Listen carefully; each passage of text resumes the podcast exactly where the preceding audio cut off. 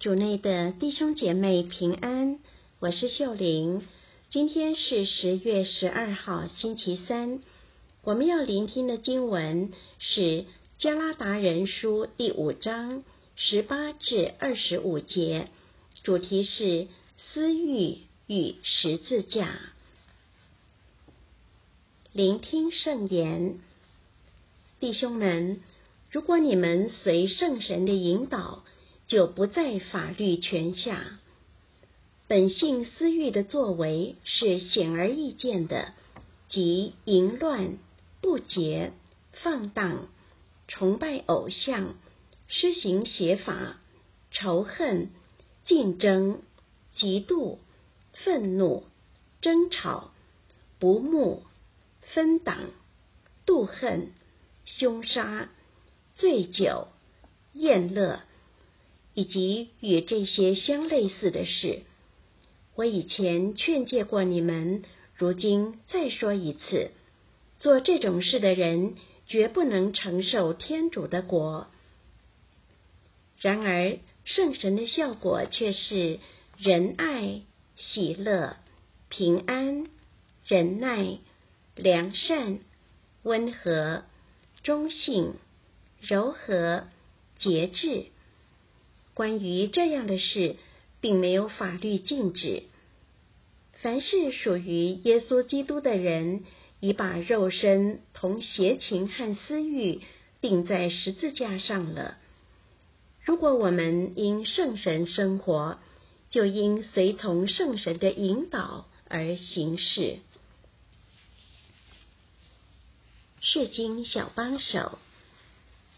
今天圣保禄为我们列出本性私欲作为的清单，让我们在清单上的每一个项目停顿片刻，并问问自己，哪一项是我目前正在面对的诱惑？对于这些常常绊倒我们的诱惑，我们的表现是否不一致？比如说，我们明明知道看色情网站不好。但却无法自拔。我们渴望家庭和睦，但却容易被家人的行为激怒，引起争吵。我们知道酗酒和沉迷手机没有意义，却总会以压力大的理由放纵自己。有时候我们想改过，但惯性的力量却让我们一再的跌倒。让我们充满挫挫折，甚至放弃可以摆脱这些诱惑的希望。然而，今天圣保禄不要我们活在羞愧和自责中。相反的，他要我们记得，虽然我们的肉身软弱，但是我们可以学习因圣神生活。圣神的果实是仁爱、喜乐、平安。忍耐、良善、温和、忠信、柔和、节制，里面没有提到羞愧和自责。这代表羞愧和自责不是来自圣神。但若我们有这些感受，我们可以将他们带到天主面前，投靠他的仁慈。经文中提到，我们将肉身。